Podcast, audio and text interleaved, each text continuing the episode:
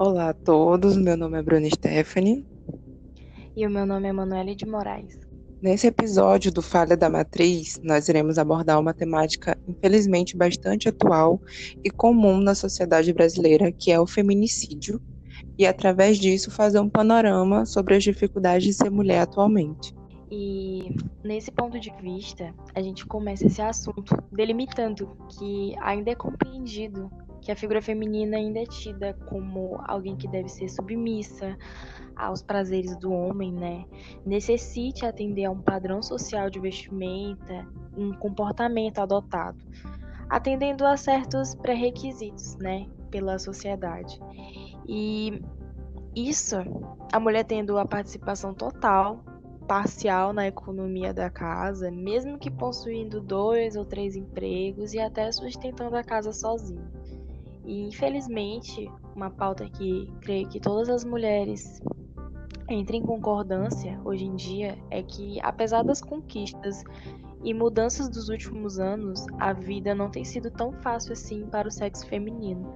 E não é para menos, né, já que ainda vivemos no Brasil em uma sociedade machista e patriarcal, que historicamente é fruto de uma posição subordinada que foi criada ao longo do tempo, né? Também quando a mulher que ela foge desses padrões, ela é necessariamente chamada de feminista, ou seja, o feminismo ele virou uma espécie de ofensa destinada a toda mulher que não abaixa a cabeça para esse machismo enraizado, que é dona de si, que é dona dos seus gostos.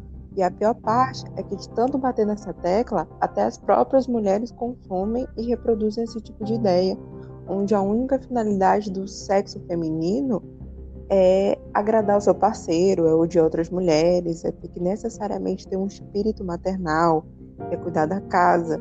Lógico que isso é um poder de escolha, mas não é a única escolha. Isso vem desde os tempos clássicos, onde a figura feminina ela sempre foi atrelada à reprodução, a cuidado com o lar. E se ela não podia fazer isso, ela não servia. E hoje em dia, se ela não pode fazer isso, ela é agredida, ela é estuprada, ela é morta como se fosse uma forma de punição. Realmente, Bruna, é, a gente pode apontar essas formas de desrespeito, né, com inúmeros casos de assédio que estamos suscetíveis todos os dias das nossas vidas de diferentes formas. E isso é tão banalizado, sob uma desculpa de que são comportamentos normais de homens da sociedade, né?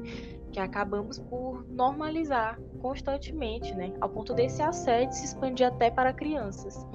E é recorrente de nós já passarmos por situações que uma mulher, homem ou responsável pela criação nos indicarem a ah, troca de roupa quando éramos crianças ou até mais jovens, né? Porque algum amigo da família estava vindo até a nossa casa.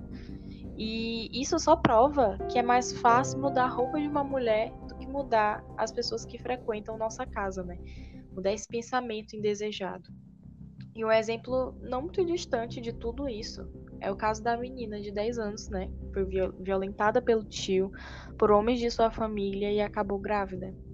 E é notório que todo esse contexto, ele tem relação com a falta da sociedade tratar isso de forma alheia, com indiferença e a violência que essa menina levou para a vida dela não foi só uma violência sexual, não foi só uma violência física, foi uma violência moral, uma violência psicológica, que são fatores que interferem intimamente na vivência geral dela e na posição que ela irá ocupar na sociedade e no mundo.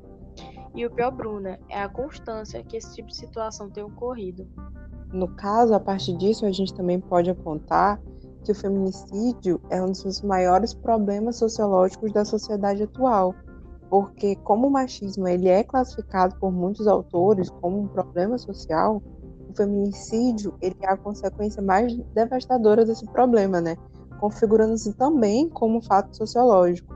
E também pelo fato da sociedade ainda questionar o que ela fez ou o que ela estava vestindo, no caso dessa garota, foi questionado se ela realmente não tinha noção do que estava acontecendo, se ela realmente não queria esse tipo de, de, de, abuso que ela sofreu, né? Então tem, nossa, tem vários tipos de, de forma de exemplificar como esse contexto de, de violência contra a mulher, né, das dificuldades da gente ser mulher, ele é um contexto sociológico. É, inclusive, isso também entra muito no critério social, sabia?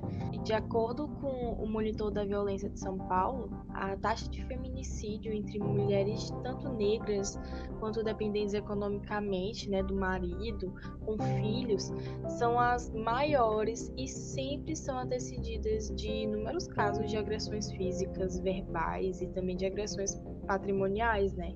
Que no caso seria aquela que a renda que a mulher consiga de qualquer forma, independente do marido, é confiscada por ele. E o mais triste é que toda e qualquer mulher está sob o risco de ser morta apenas por ter nascido mulher. E também com a pandemia do coronavírus, os crimes contra a mulher ainda aumentaram. É, de acordo com, com o MAP, o Fórum Brasileiro de, de Segurança Pública, em virtude do isolamento social, as mulheres têm mais tempo com seu agressor e, consequentemente, ficam mais suscetíveis a todo tipo de violência. Tanto que houve um aumento de 22% nos registros de casos de feminicídio no Brasil durante a pandemia do novo coronavírus. E já no final desse debate, é importante também ressaltar que, com questão de que, mesmo com a criação de serviços de proteção de mulheres, como a Lei Maria da Penha, delegacias que se especializam em crimes contra a mulher, infelizmente ainda pode se notar uma grande defasagem nos serviços de combate a esses crimes. Lembrando que nem toda mulher denuncia as agressões, né? Onde a gente se encontra num momento em que crimes como estupro de agressões são pequenos e ainda tem um constrangimento em fazer esses relatos, tendo em vista que a dependência emocional e financeira de muitas mulheres é, é acusada como frágil, né? E são estimuladas a terem desde criança ainda muito presente esse ideário feminino que é pautado em contos de fadas e não mostra a realidade. É importante também a gente entender que a violência contra a mulher, ela não acontece somente com o parceiro, né, no caso com o marido, com o namorado, mas sim ela pode acontecer bem antes, com um pai, um tio, até um, um homem responsável. Porém, isso por muitas vezes é disfarçado de método educativo, né? Isso acontece também porque essa mulher já normaliza certos tipos de violência, de tanto olhar as mulheres da sua casa sendo vítimas desse tipo de comportamento. Ou seja, isso é um processo de construção muito mais complexo do que simplesmente a gente informar. Isso envolve muitos profissionais além do corpo hospitalar. De fato, e isso cabe muito a órgãos de defesa, né? Estimulando penas mais duras, mais acompanhamento a essas vítimas, para que todas essas mulheres, entre outras, também entendam que, por mais que sejamos ensinadas que não, somos sim donas das nossas vontades e do nosso corpo. E a partir disso, né, é, a gente fica por aqui.